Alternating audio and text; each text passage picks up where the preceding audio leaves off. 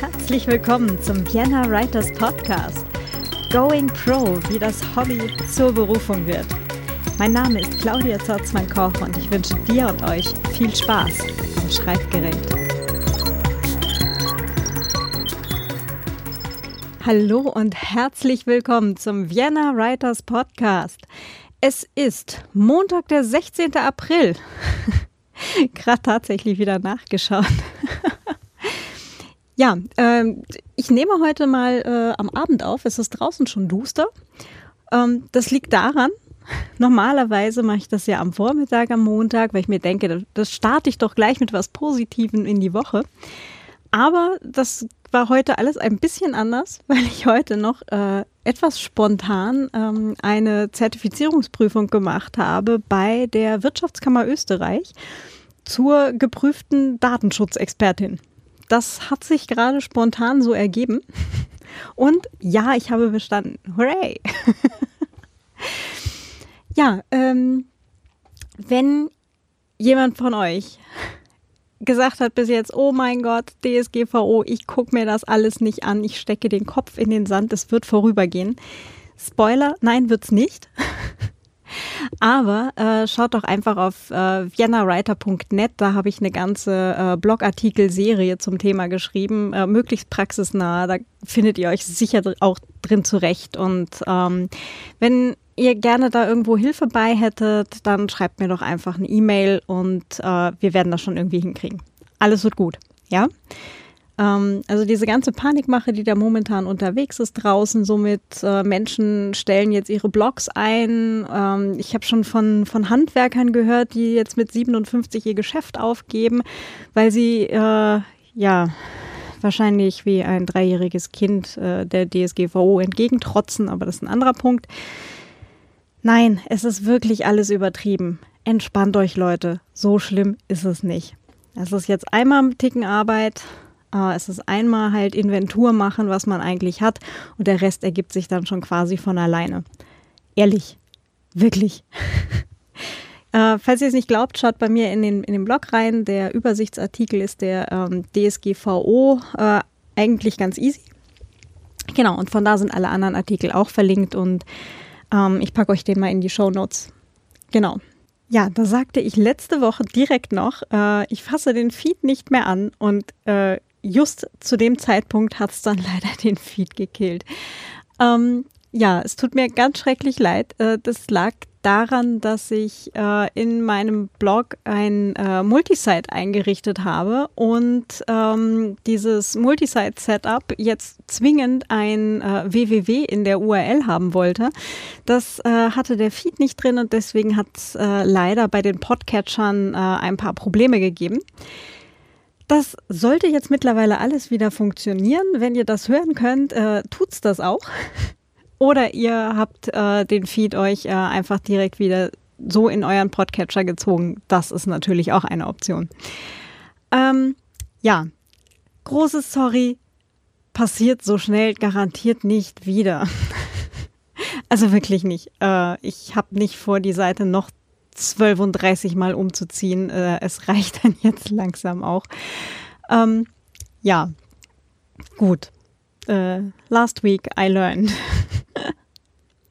so, und jetzt geht es mal direkt weiter mit der Jennifer B. Wind. Ähm, eigentlich war angekündigt zum Thema äh, Stimmbildung und Lesetraining für Autoren. Wir haben uns jetzt allerdings ähm, sehr nett unterhalten und sind ähm, vorher an, an ganz vielen anderen sehr spannenden Themen vorbeigeschrammt. Äh, von daher wird es nachher, Spoiler, einen Cut geben. Und äh, dieses Interview wird äh, zweigeteilt, in, also diese und nächste Woche dann rauskommen. Genau, so. Also es geht jetzt weiter mit der Jennifer B. Wind zum Thema Bilder in den Köpfen von Autoren und Autorinnen. Quasi. ganz viel Spaß. Okay, ähm, ja, ganz herzlich willkommen an Jennifer Wind. Dankeschön, danke für die Einladung. ähm, ich glaube, ich spoiler jetzt nicht, wenn ich behaupte, ich habe heute äh, eine Bestseller-Autorin zu Gast. Ähm, und zwar äh, spätestens seit du das Als Gott schlief geschrieben hast, richtig? Genau, das war das erste, was überhaupt erschienen ist. Wenn man von den Kurzgeschichten jetzt absieht. Ja, Als Gott schlief war der Bestseller schlechthin, ja. Echt? Äh, war das wirklich echt dein, dein erstes langes Buch? Na, also geschrieben habe ich vorher noch schon andere Romane. Es war das erste, das erschienen ist. Ja, also zuerst eben nur als ähm, E-Book beim Dotbooks Verlag und das ist dann schon als E-Book derart eingeschlagen, dass es dann später auch schon die erste Printlizenz gab beim Karl Müller Verlag und dann auch bei Gmeiner die nächste Printlizenz und ein Jahr später bei Audible die Hörbuchlizenz. Boah. Also alles, was man sich so wünscht, quasi. Die Übersetzung und der Film noch nicht, obwohl sich damals drei Produzenten gemeldet hatten. Ähm, das war für die Primetime allerdings nichts, haben die alle drei gesagt. Und einer wollte dann eben eine Serie von mir, die habe ich ihm auch geschrieben, aber dann ist ihm das Geld ausgegangen und aus der Serie ist dann nichts mehr geworden. Ah, schade. Das wäre es ja eigentlich doch, oder? Ja, das wäre es dann gewesen, ja. Das ist ja eigentlich so mein Traum, wo ich eigentlich hin will zum Film und Fernsehen, ja. Hm. Ähm, äh, das, das zweite dann, äh, als der Teufel erwachte, äh, wie sieht es da aus? Auch schon irgendwie noch Anfragen gekriegt bezüglich Film und Fernsehen?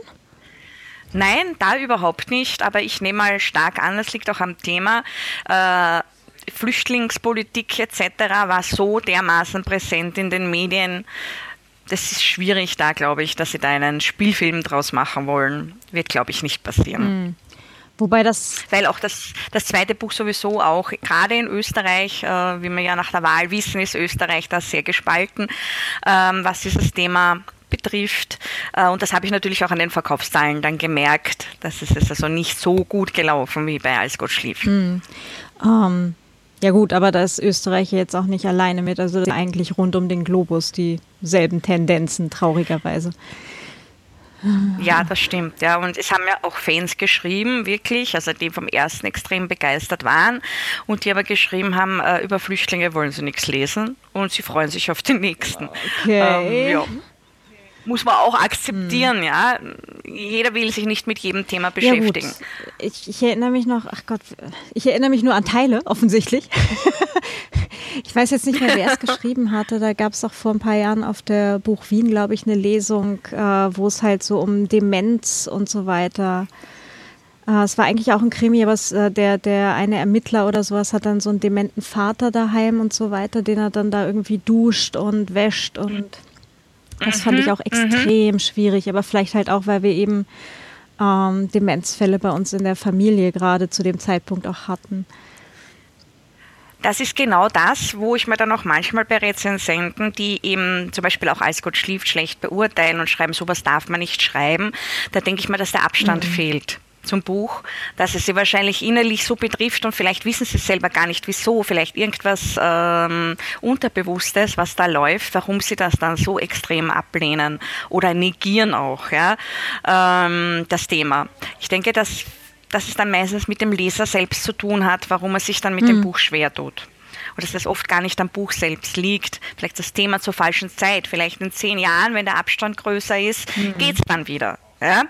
Ähm, es passiert mir sicher auch, dass ich ein Buch lese, wo alle begeistert sind und ich finde aber nicht richtig ja. rein. Ist mir auch schon passiert und ich denke mal, ich weiß nicht, was die alle haben. Ich, ich finde nicht rein. Ich komme nicht mehr, ich komme nicht weiter wie bis zur Seite 20 und weiß immer noch nicht recht, was ich davon halten soll. Also es ist sicher auch sehr viel subjektiv, gerade in, in der Kunst ist es ja wirklich subjektiv, was einem gefällt und was nicht. Ja, sehr. Aber vielleicht sollten wir gerade den Hörern noch verraten, äh, um welches Thema du, äh, äh, also es sich da in, in Als Gott schlief äh, dreht. Ja, im Als Gott schlief geht es um das Thema der Missbrauchsfälle in der katholischen Kirche. Das ist ja mittlerweile jetzt doch alles offengelegt, äh, auch in Österreich. Aber wie ich begonnen habe, das Buch zu schreiben, das war 1998, also wie ich da begonnen zu recherchieren auch, da war das komplett alles noch unter Verschluss. Äh, wenn ich da auch versucht habe, mit Pfarrern oder anderen Geistlichen zu sprechen oder sie da irgendwie ähm, ins Interview zu nehmen, wurde ich sofort abgewimmelt. Mhm. Also das war alles noch unter der großen Verduschungshülle und aus einer Glasglocke, die erst 2010 in Europa, also explizit Österreich und Deutschland, aufgebrochen ist. Und trotzdem, obwohl mein Buch dann doch erst 2014 erschienen ist, weil sich vorher kein Verlag drüber getraut hat, weil sie eben gemeint haben, ja, das ist vielleicht, es gibt Einzelfälle, aber nicht pauschal, weil es eben niemand wusste, dass es so extrem ist, ähm, gibt es trotzdem noch Leser, die immer noch sagen, na, das sind Einzelfälle und man soll nicht so hart urteilen, obwohl wir ja mittlerweile wissen, nicht nur aus den Medien, sondern auch äh, von einem Hollywood-Film namens Spotlight, der ja sogar den Oscar gewonnen hat, dass es hier um wirklich Hunderttausende Fälle geht, hm. die dann nie aufgeklärt wurden um, um, um hunderttausende Kinder, die missbraucht wurden, um mehrere tausend Geistliche weltweit, die nie zur Verantwortung gezogen wurden. Es wurde bis heute kein einziger verurteilt. Hm. Ja, in meinen Büchern geht es halt nicht äh, lustig zu. Es gibt schwarzen Humor, natürlich, zwischendurch, so in einem Ermittlerstrengen, aber vor allem sind es doch sozialkritische und äh, politkritische Themen, die ich da behandle und also Bücher eher mit Tiefgang, über die man auch diskutieren kann, die man auch in den Unterrichtsstoff aufnehmen kann. Also es wurde mit dem zweiten Buch zum ersten Mal wirklich gemacht. Also ich war dann auch in Schulen und habe dort einen Vortrag gehalten über eben Integration. Ähm, und außerdem wird von einer Literaturkritikerin, die eben Workshops macht für Bibliothekare, mein Buch auch immer mitgenommen als positives Beispiel für Gegenwartsliteratur in Österreich. Und das ist der einzige Krimi, den sie damit hat. Also es ist Erfolg ist ja immer relativ. Erfolg kann sich nicht immer nur in Verkaufszahlen messen. Das zweite Buch hat einen Erfolg in andere Richtungen. Ja, also Anerkennungserfolg, sage ich da immer dazu. Wer es gelesen hat, der hat ähm, meistens danach noch was zu sagen und die Leute reden dann gern mit mir nach den Lesungen. Und ich war jetzt unlängst bei einer Lesung von einem Kollegen äh, im Kulturkabinett, wo ich zwei Monate zuvor gelesen habe und dann waren ihm einige Hörer wieder die gleichen, die mittlerweile meine Bücher gelesen haben. Und es ist halt schön, wenn man dann erfährt, die konnten da was mitnehmen und sie haben es nicht wieder ins Regal gestellt und wieder mhm. vergessen, sondern es hat in ihnen gearbeitet, sie haben noch mit dem Partner darüber diskutiert und sie konnten auch was für sich selbst mitnehmen. Und das mhm. sind Bücher, die ich selbst das auch gerne lese so und die wollte ich immer schreiben und ja. davon lasse ich mich auch, glaube ich, nicht cool. mehr abhalten. Na, hoffentlich.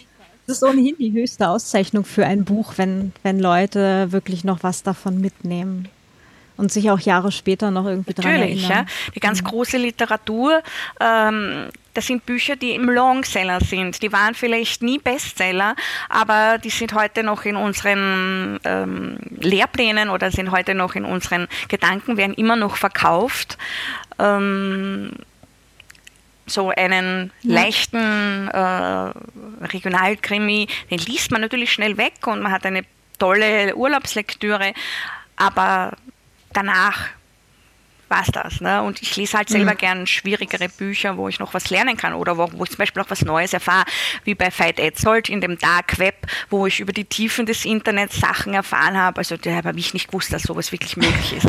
Und das, das, ja, das, ich ja. lese so etwas gerne und ja. denke, das gibt's doch nicht. Das ist unfassbar, was wir da, wir Normalverbraucher da alles nicht wissen. Ja, Wahnsinn.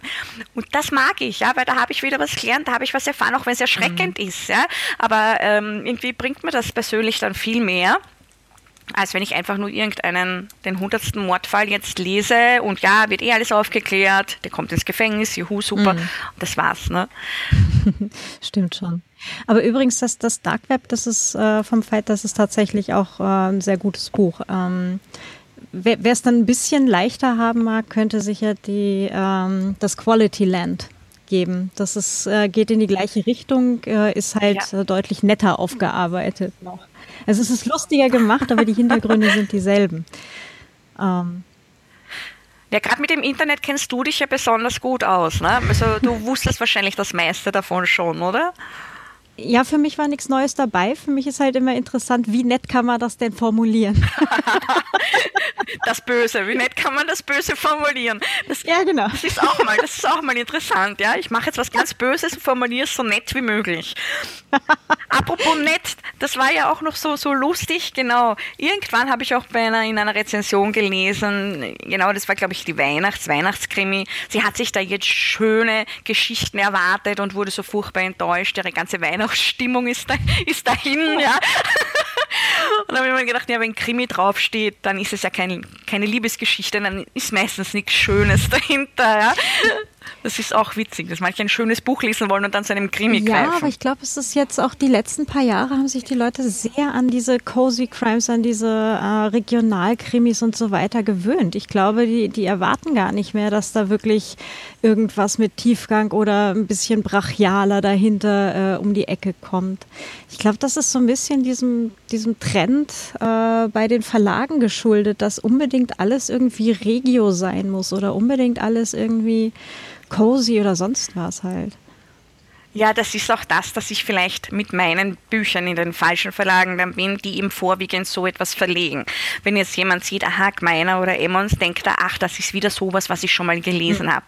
Das kann natürlich sein, ja, dass dann mit falschen Erwartungen an die Bücher rangegangen wird. Ne? Und ich sage, oh, das ist ganz was anderes, um Gottes Willen. Was, was, was passiert denn da? Ja, und man, das muss ich so viel nachdenken und es ist schon schwermütig. Eigentlich wollte ich nur irgendwas Lustiges lesen, äh, ja, über einen, der, einen Bauer, der in, in der Güllegrube versenkt wird. Ja, super. das ist ja ganz oft. Ja. Ja. Immer so mit Bauernhof und Güllegrube und Familiengeheimnis. Ja, ja. genau, the usual. Es ist, es ist so wie bei Rosemunder Pilcher, wo alles immer das Gleiche ist, ne? wo immer ein Gutshof, dann eine Trennung und dann geht man wieder nach Hause zurück und dann lernt man wieder die Jugendliebe neu kennen und verliebt sich natürlich wieder in die Jugendliebe und das ist immer, immer, immer so ein Aufklick. Ne? ja. Ähm, sag mal, du sagtest eben vorher, du hast 1998 angefangen mit dem Als Gott schlief. Seit wann ja. schreibst du denn überhaupt? Seit meinem achten Lebensjahr, also seitdem ich wirklich alle Buchstaben kann und sie zusammensetzen kann, äh, schreibe ich. Und ich habe damals äh, einen Fantasy-Roman geschrieben, der hat Sternensee geheißen und der war wirklich schon in einer eigenen Welt, also High Fantasy, also nicht Urban. Ähm, und auch ein, so eine Art Kinderbuch. Das habe ich selbst illustriert. Das hat die Reise des kleinen Polsters geheißen. Da gibt es einen ganz hässlichen Polster. Also hässlich ist ja wieder relativ. Also orange Ecken und grüne Pailletten. Und also ich habe ihn wirklich ganz wüst beschrieben und auch gezeichnet. Und den bekommt jemand geschenkt, dem man nicht gefällt, weil die hat alles in weiß zu Hause, da passt er nicht dazu und die schmeißt ihn auf den Müll. Dann nimmt ihn jemand anderer raus und so geht das immer weiter. Ja? Äh, bis er zum Schluss dann eben bei einem Kind landet, das total freudig ist und dem Polster in ihrem Kinderzimmer so einen richtigen Ehrenplatz gibt. Und da habe ich so kleine Heftchen gemacht, so wie diese Pixie-Bücher, die es früher gegeben hat und immer noch gibt, äh, und habe sie in der Schule um 10 Groschen eins verkauft. Cool. ja, also alle Klassenkameraden haben zugeschlagen. So also mein Klassenbestseller. Und meine Mama hat immer noch ein Exemplar. Äh, und ich habe einfach immer geschrieben und es hat dann, wie ich neun Jahre alt war, kurz bevor es ins Gymnasium geht, kam ja immer dieser, diese Berufsberater in die Schulen. Und er hat immer so ausgeteilt, die Zettel zum Ausfüllen, was man gerne werden möchte, wo seine Stärken liegen. Und ich habe das noch. Ja, und ich habe es auch in meinen Lesungen manchmal mit und das finden alle nicht lustig, weil da steht eben drinnen, was ich später mal werden will. Und da steht eben drin, freistellende Schriftstellerin. Also freischaffend habe ich gemeint, freistellende Schriftstellerin oder Opernsängerin. Ja? Und dann steht meine Aufstiegschancen, wie ich die einschätze, und da steht eben Bestseller-Autorin da. Ja? Und, und wirklich, und ich habe und damals, als die Leute das gelesen haben, habe ich dann immer nur gehört, du, weißt du was, Jenny, aber vorher lernst schon was Gescheites. also bin ich mit in der Meinung aufgewachsen, das ist nichts Gescheites, was ich mir da wünsche. Mhm. Alles, was ich gerne gemacht habe, malen, zeichnen, schreiben, ja, war nichts Gescheites. Und irgendwie habe ich dann natürlich alles in den Schubladen verschwinden lassen und damit nicht viel gemacht. Ich habe ein paar Mal äh, Gedichte zum Girl Bravo geschickt und die sind auch dann immer abgedruckt worden, so schwülstige Liebesgedichte, weil wie ich klein war, ich, es war ja immer unerfüllte Liebe bei mir. Ich hatte Brillen, Zahnspange, kurze Haare, keinen Busen. Also, es war immer unerfüllte Liebe. Also konnte ich sehr schwülstige Gedichte schreiben über unerfüllte Liebe. Die wurden dann immer brav abgedruckt. Ich habe auch später dann für die Schülerzeitung geschrieben und habe beim Heiden-Kino eine Kinokarte gehabt, da haben sie Filme in Originalversion immer gespielt, tun sie auch noch. Da habe ich eine VIP-Karte gehabt dann schon, wo ich immer gratis kommen konnte, wann ich wollte. Und das war immer so, immer so diese, diese, diese anderen Welten, ja, in die bin ich immer so gern eingestiegen und ich bin immer voll drin gewesen. Und wenn ich selber schreibe, bin ich auch immer voll drin. Also ich sitze vor meinem eigenen Werk und ich weiß noch, einmal ist mein Mann reingekommen und ich habe vollen Lachanfall gehabt und er fragt mich, liest du jetzt was anderes oder dein eigenes? Und ich ja mein eigenes. er versteht nicht, wie ich über meine eigenen Sachen, wenn ich sie nochmal liest, lachen oder weinen kann. Mhm, ich aber auch. Also ich bin so drin in dem Ganzen, ja, und, ich denke mal, wenn ich bei der fünften Überarbeitung noch weine bei bestimmten Stellen, oder lachen kann, dann passt es. Ja, weil ich kenne es ja in- und auswendig und wenn es mich trotzdem noch so mitnimmt, dann müsste es eigentlich auch draußen ankommen. Und da, da, da wende ich sehr viel Zeit auf. Also ich schlüpfe da richtig hinein in die Rollen, so wie ich es halt ähm, mhm. in meinen Schauspielsachen, ich war früher in Theatergruppen, wie ich es halt dort gelernt habe. Ne? Also dieses Method Acting, wo du voll einsteigst, das mache ich beim Schreiben. Ich nenne das dann immer Method Writing. okay. Und darum schreibe ich auch nicht äh, äh, linienförmig, sondern wenn du meine Bücher kennst, also es gibt zum Beispiel im ersten Buch ähm, die Rebecca-Kapitel, die habe ich in einem durchgeschrieben, also da war ich wochenlang nur in dieser Person drinnen. Und dadurch wirken die auch so authentisch. Und im neuen Buch eben diese Flüchtlingskapitel, das wirkt dann ganz anders, weil ich war dann die ganze Zeit nur in diesen Personen, ähm, sonst wird mir immer rausgerissen. Wenn ich jetzt ein Kapitel Ermittler schreibe, dann schreibe ich ein Kapitel aus der Sicht von eben dieser Person, dann kann ich da nicht so tief eindringen. Und da muss man hm. sich halt dann manchmal auch natürlich zusammenreißen, dass man nicht drin hängen bleibt. Ne? Was manchen Schauspielern auch passiert, dass es dann mit der Rolle komplett verschmelzen und dann nicht mehr rausfinden. Äh, das kann dann fast schon passieren. Ne? Also ich habe irgendwann auch mal gesagt, als Gott schlief bei der zehnten Überarbeitung, äh, ich kann das nicht mehr sehen. Ich, ich mag es nicht mehr, ich mag es nicht mehr sehen, ich möchte es mal wirklich weghauen und weil es dann schon so da war ich schon schon fix und foxy. Ja. Verstehe ich. Ähm, das heißt, du schreibst halt äh, quasi alle Teile aus einer Perspektive quasi am Stück. Das heißt, du schreibst eigentlich die Geschichte mehrfach und jeweils aus der anderen Perspektive und das nacheinander. Äh, fast. Also wenn es jetzt wirklich so Perspektiven gibt, zum Beispiel in der Ich-Form sind, die schreibe ich auf jeden Fall in einem Stück.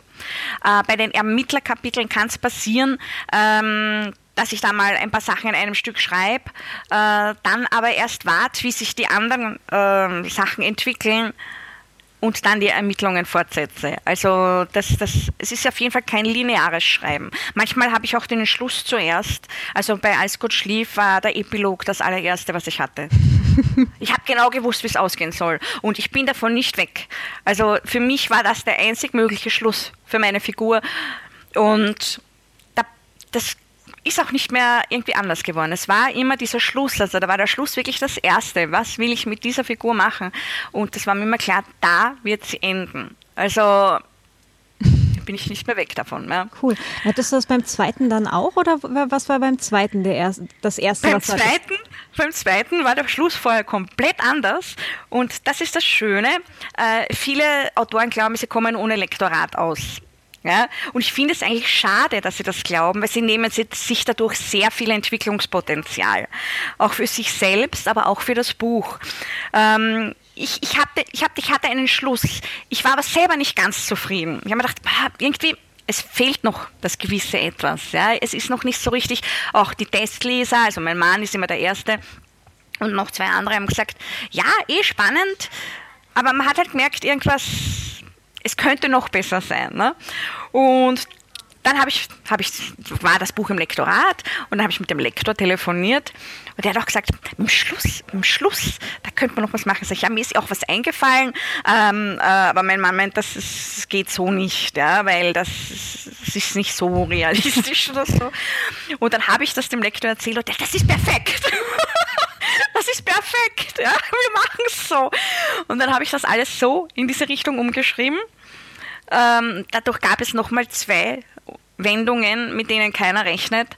Und es ist jetzt am Ende so ganz rasch durchgetaktet und es, es nimmt so extrem Fahrt auf und es, es, es endet so viel spannender, also wie in so einem Mafia-Thriller in der Art und Weise. Es ist wirklich viel besser dann geworden. Das heißt, ähm, im Lektorat, so im Brainstorming, kommt man dann auch auf Sachen drauf, auch zwischendurch. Und ich finde das schade, dass viele Autoren meinen, na, sowas brauche ich nicht und das interessiert mich nicht. Und nee, ich glaube, glaub, Lektorat ist eine, eine echt super sinnvolle Sache gerade. Ja. ja. Auf jeden Fall. Weil es ist immer, ein Blick von außen ist immer gut. Manche sagen, die Testleser reichen. Nein, das tun sie nicht, weil die Testleser, also ich habe ja verschiedene Testleser, die kommen aus allen Bereichen. Das reicht vom Tankwart bis zum Studenten, bis zum Lektor wirklich. Ja. Äh, Autoren, äh, verschiedene eben, Polizei. Ähm, die sind ja jetzt lektoratsmäßig nicht so bewandert. Ja sind mhm. vielleicht selber Leser, ähm, aber die, ein Lektor sieht das ja wieder von einer anderen Sicht. Und wenn man dann alles zusammennimmt und sich das alles anhört, von allen zusammen, und dann Brainstorming macht mit dem Lektor oder mit mehreren Lektoren, äh, dann kommt man auf Sachen drauf. Kann man natürlich in einer Schreibgruppe, kann das natürlich auch passieren. Ich denke halt, drum ist ja in Amerika so, in großen Serien oder bei großen Filmen, das schreibt ja nicht nur ein Mensch. Also dass einer das Drehbuch schreibt, so wie bei uns oft, das ist ja in Amerika gang und gäbe, dass das nicht so gemacht wird. Mhm. Also es sind immer große Gruppen, die sich da zusammentun, die ein Meeting abhalten und jeder gibt da seinen Senf dazu und dann haben sie diese große Flipchart und da schreiben sie alles drauf und so werden dann die einzelnen Serienfolgen kreiert. Ja. Oder es gibt einen Head-Autor, der eine Linie vorgibt und jeder bekommt dann eine Folge und darf ziemlich frei schreiben, aber es ist immer meistens Gruppenarbeit. Ne? Und dann schaut noch einer drüber. Ähm, und das ist schön, weil die meisten Kreativen machen sowieso alleine. Und das ist doch toll, wenn man dann noch einen anderen Menschen irgendwo an der Seite hat, der das sich dann auch nochmal anschaut und mit dem man dann das Bestmöglichste rausholt. Das ist für die Leser dann noch angenehmer. Ja, das auf jeden Fall. Sag, äh, genau. womit schreibst du? Also wenn du sagst, ähm, du schreibst halt äh, nicht äh, chronologisch quasi, sondern ähm, eben äh, in, in Batches, wenn, wenn wir es jetzt gerade so sagen wollen. Ähm, welch, welches Programm verwendest du? Also ich äh, schreibe vorwiegend immer noch im Word. Ich hatte zwar Papyrus mal ausprobiert, bin wieder zu Word zurückgekehrt und ähm, teilweise, ähm, weil ich ja Drehbücher im Final Draft schreibe, und teilweise schreibe ich Dialoge in Final Draft vor, als wäre das jetzt ein Film, weil, äh, und übertrage sie dann in den Roman, weil äh, was im Film funktioniert und was dort nicht langweilig ist, funktioniert im Buch auch. Und gerade bei Dialogen ähm, mit, mit viel ähm, Subtext, wie ich sie gerne schreibe. Ja ja, äh, was eben auch aus dem Filmbereich sehr stark kommt. Da schreibe ich es im Final Draft wie ein Drehbuch manchmal vor, wichtige Dialoge und verknappt die dann so, bis wirklich nur noch das drinsteht, was man dann auch wirklich nicht mehr aus dem Film rausschneiden würde. Äh, und das übertrage ich dann. Also ich arbeite schon sehr also andere würden sagen chaotisch, aber das ist mein Weg und es, am Ende kommt das dann eh alles zusammen. Aber ich arbeite mit mehreren Mitteln. Mhm. Ja. Ähm, was machst du sonst eben äh, für, für Drehbücher? Ähm, eben, ich habe eine Krimiserie entwickelt damals, speziell für einen Produzenten, dem dann das Geld ausgegangen okay. ist. Mhm. ähm, und ähm, ich habe auch noch eigene Drehbuchideen. Äh, meine Agentin habe ich auch damals ausgewählt, weil sie ein eigenes Filmdepartment dabei hat. Es ist halt trotzdem schwierig, wenn man in keinen Writers Room kann, also ich kann einfach aufgrund der Kinder, könnte ich jetzt zum Beispiel nicht äh, nach Köln ziehen und dort in einem Writers Room einmal ein halbes Jahr an einer Serie arbeiten. Ist es sehr schwierig, einmal in dieses Ganze hineinzufinden und einmal einen, einen Schritt hineinzumachen. Ja. Theaterstücke schreibe ich auch und aktuell bin ich äh, angefragt für ein großes Kinder- Bilderbuchtheater, wo ich den Text schreiben soll, das geht dann schon in diese Richtung. Und ich hoffe halt, dass ich in die Richtung irgendwie auch weiterkomme, ja. weil ich meine Bücher auch wie ein Film ansetze für mich selber. Also ich stelle mir das alles vor, die Schnitte, meine Szenen sind die einzelnen Schnitte, also ich kann mir das alles als Film schon vorstellen während dem Schreiben, so dass eben nichts Überflüssiges mehr dabei ist. Ne. Im Film ist ja immer nur das drin, was man wirklich braucht. Okay, was die Hörer jetzt gerade nicht sehen, ist, dass ich hier vor mich hingrinse.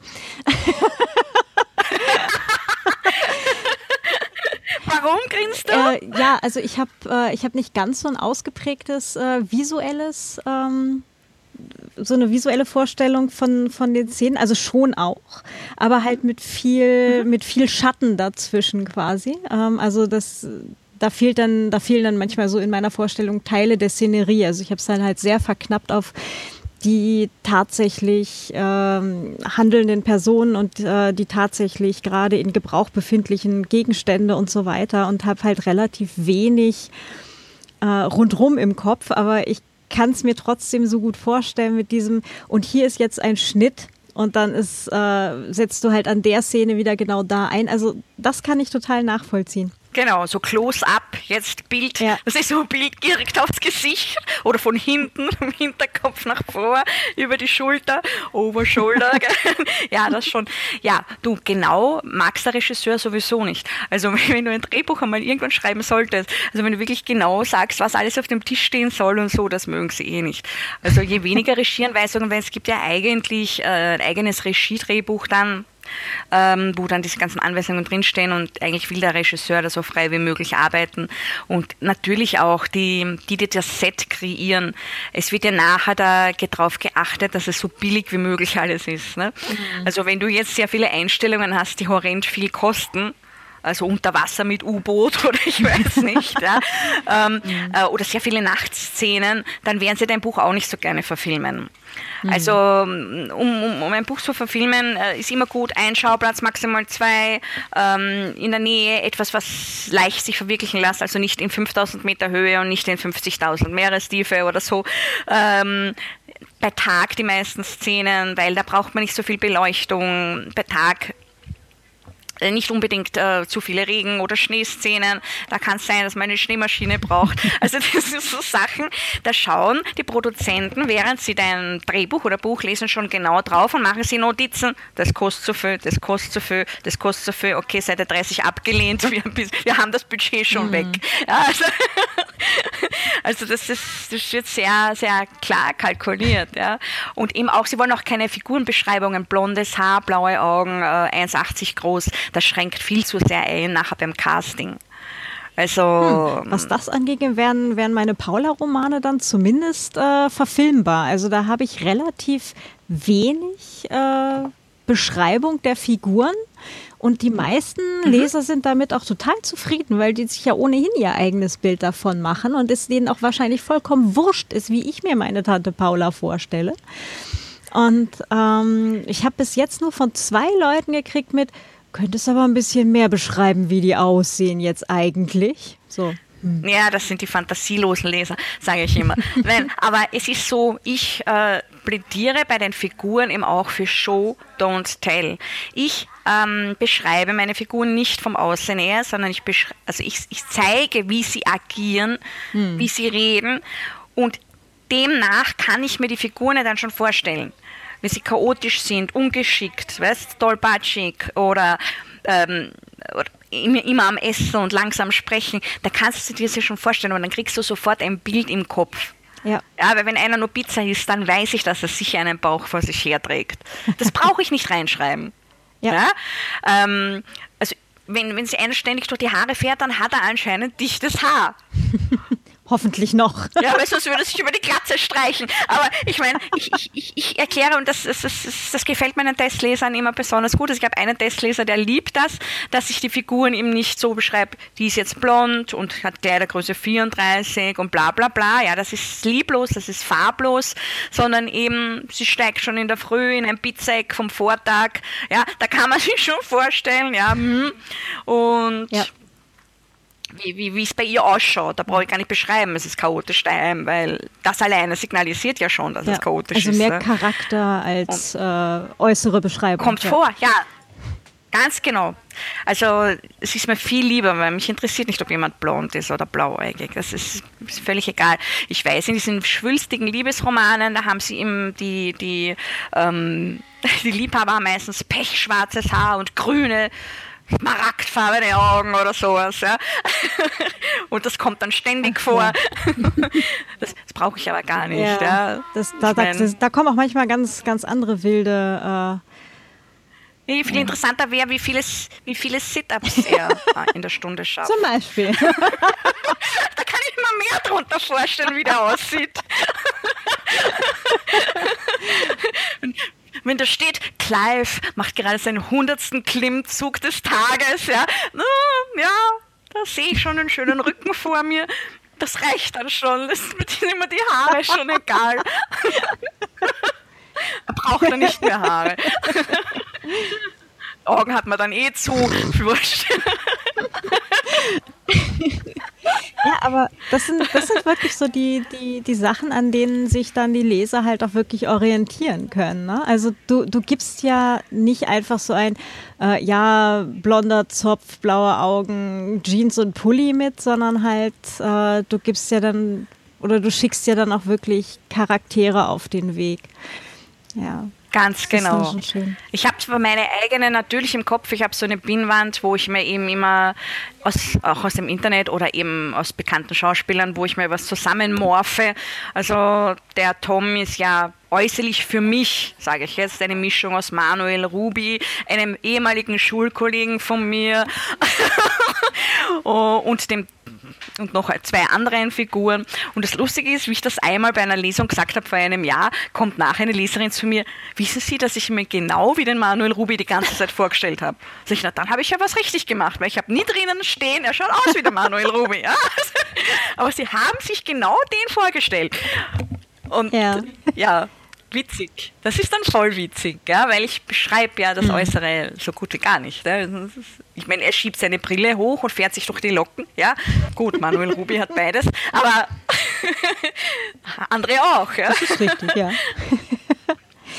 ähm, sag, seit wann bist du eigentlich äh, Vollzeitautorin, wenn ich das jetzt gerade so behaupten darf? Eben seit 2014 kann man das sagen, ja also seit Alles gut schlief. Mhm. Ich meine, ich habe davor schon Kleinigkeiten gemacht, aber weiß, Kurzgeschichten ähm, fallen nicht wirklich ins Gewicht. Äh, journalistische Sachen sind bei mir meist ehrenamtlich, wie das Blog oder für das Mystery People, die, die Interviews. Da gibt es auch nichts. Und ich habe natürlich auch bei Preisen gewonnen, also bei 2000 2011 habe ich meine, meine erste Kurzgeschichte wirklich eingeschickt und gesagt, okay, schauen wir mal. Und habe ich gleich den ersten Platz gemacht. Und das war auch so irgendwie die Initialzündung, dass ich gemerkt habe, okay, so schlecht ist das ja nicht, was da in deinen Schubladen liegt. Und dürfte auch was Gescheites sein. auch wenn die Mama gesagt hat, das ist nichts Gescheites, das ist was Gescheites. Du hast ja auch mehrere Preise gewonnen, ja. wenn ich das gerade auf. Genau. Ja, genau. Es ist so. Ich habe nicht viel mitgemacht, aber wenn, bin ich meistens ins Finale gekommen und äh, doch zwei erste Plätze, einen zweiten Platz und mehrere Nominierungen. Ich denke, das ist nicht so schlecht. Äh, nein. Dafür, dass ich nicht so oft mitgemacht habe. Ich weiß, es gibt welche, die machen 40 Kurzgeschichten im Jahr und schicken überall ein und gewinnen gar nie was. Ich habe ein, zwei im Jahr gemacht, weil ich neben den Kindern einfach nicht mehr machen konnte und das ist immer irgendetwas geworden. Es ist zumindest dann in einen Kurzgeschichtenband gekommen, anthologiemäßig und so weiter. Also ich habe nur zwei Kurzgeschichten bisher ins Leere geschrieben und da auch nur, weil der Verlag Konkurs gegangen ist äh, und aus der Anthologie dann nichts geworden ist. Aber sonst. Ja, super. Und jetzt ja, die kann man ja jetzt beim Hörmordkartell weiterverwenden. Ne? Also es ist ja eigentlich nie was verhaut. Das stimmt mit guten Kurzgeschichten. Es gibt irgendwo immer was, wo es dann plötzlich dazu passt und reinpasst. Mhm. Äh, Hörmordkartell, also ich kenne es jetzt seit letztem Jahr, seit der Kriminale, da haben sie das ja vorgestellt. Ähm, das ist ja Hörbuchverlag, die primär Krimis nehmen, ne? Ja, also das sind nur Krimis, äh, Kurzkrimis, ähm, ab 15 Minuten äh, Hörlänge. Der Durchschnitt ist 20 Minuten, dann gibt es auch noch die X-Large-Version über 20 Minuten und es sind eben immer Kurzkrimis oder Thriller, kurze Thriller. Es gibt auch die Austria-Crime-Schiene, da sind ja schon sehr viele österreichische Autoren dabei, wie der Andreas Gruber äh, und, und Silvia Grünberger und, und eben der Rhein Badegruber, der Manfred Baumann, einige von, von wirklich äh, Österreichern, die jeder kennt. Und das kann man sich via App downloaden und dann kann man sich äh, diesen Kurzkrimi kaufen, ja, mit PayPal oder so, äh, mit einem kurzen Klick und kann zwischen 80 Cent und äh, 2 Euro pro Kurzkrimi sich das anhören, zum Beispiel, wenn man in der Straßenbahn auf dem Weg zur Arbeit ist. Ich finde das ganz spannend. Es gibt ja ganz viele, die Hörbücher hören. Nur ein Hörbuch von einem Roman hat meistens 10, 11 Stunden. Das geht sich dann oft nicht ganz aus. Äh, aber so, so kurze Sachen hm. zum Anhören mit dem iPod oder mit, mit dem Handy. Äh, hm ähm, ich weiß von, von einem deutschen Kollegen, der hat dann seine Krimis da selber gelesen. Also der hat irgendwie, ähm, wollte er das gerne, hat dann irgendwie auch ein, äh, eine Probe eingeschickt, halt so eine Sprechprobe, äh, wie das dann klingt, wenn er das lesen würde. Und die haben das dann halt auch genommen. Äh, hast du auch deine selber gelesen? Nein, das ist bei mir so schnell gegangen. Es sind jetzt zwei erst da und die habe ich eingeschickt eben im Advent. Und weil es zwei Adventkrimis sind, haben sie gesagt, die bringen es gleich jetzt im Advent, im Adventkalender. Und das war ja so witzig auch, weil einer davon war im steirischen Dialekt. Spielt in der Steiermark, da wo ich aufgewachsen bin. Äh, und da haben sie mir dann zurückgeschrieben, äh, so schnell werden sie diesen steirischen Dialekt nicht hinkriegen oder jemanden finden, der das macht. Ähm, und, und ob ich ihnen nicht eine dialektfreie Version schicken könnte. Und es ist dann natürlich schnell gegangen, nur habe ich in der Vorweihnachtszeit überhaupt keine Zeit für sowas gehabt, dass ich das jetzt selber eingelesen hätte. Wusste auch nicht, dass das geht. Also das habe ich auch erst erfahren jetzt, wie wir da unsere Sitzung hatten, da hast du das erzählt. Mhm. Also ich weiß aber, dass eben die Katharina Kutil, die auch bei uns bei den Krimi-Autoren ist, liest ihre auch selbst ein und auch von anderen. Mhm wo sie dann eben diesen österreichischen Akzent einfärbt. Ähm, aber die anderen, die ich geschickt habe, spielen sowieso alle in Deutschland oder in Afrika oder sonst wo. Ähm, und den können die dann sicher besser einlesen als ich. Und Cut. ähm, ja, wir machen jetzt hier eine Pause. Und es geht in der nächsten Woche dann weiter äh, mit dem zweiten Teil dieses Interviews zum Thema äh, ja, Lesetraining und Stimmbildung für Autorinnen und Autoren. Ähm, Genau, das war eigentlich ein bisschen anders geplant, aber das Gespräch mit der Jenny war dann auch so spannend und zwischendrin halt äh, so viele kleine Goldschätze für alle, die jetzt äh, selber auch schreiben. Ähm, mit dem Method Writing, mit äh, allem äh, zum Thema, ja, sich das alles bildlich vorstellen und so weiter. Äh, andere Welten, ähm, das wollte ich euch jetzt nicht einfach wegschneiden. Genau. Und deswegen wünsche ich euch jetzt noch eine ganz wunderschöne Woche. Wir hören uns in der nächsten äh, Woche wieder mit dem zweiten Teil dieses Interviews mit der Jennifer B. Wind. Und ja, habt einen ganz wunderschönen Tag, ganz viel Spaß am Schreibgerät. Äh, wenn ihr prokrastinieren möchtet, äh, schaut doch auf der Patreon-Seite vorbei, patreon.com slash Vienna Writer so in einem zusammen. Da könnt ihr gerne äh, diesen Podcast und äh, meinen mein Blog und alles unterstützen.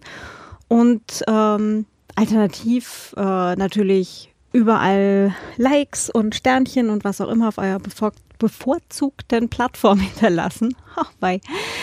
Und ähm, alternativ freue ich mich natürlich auch über äh, Auphonic-Stunden. Genau. Weil, äh, wenn das Ganze jetzt hier äh, wöchentlich rauskommt, kommt da schon deutlich mehr Zeit zusammen als bei zweimal im Monat. Und äh, ja, da freue ich mich natürlich auch, wenn ihr mir ein bisschen was in den Hut werft. So, jetzt aber tatsächlich habt einen schönen Tag. Bis nächste Woche. Eure Claudia. Ciao.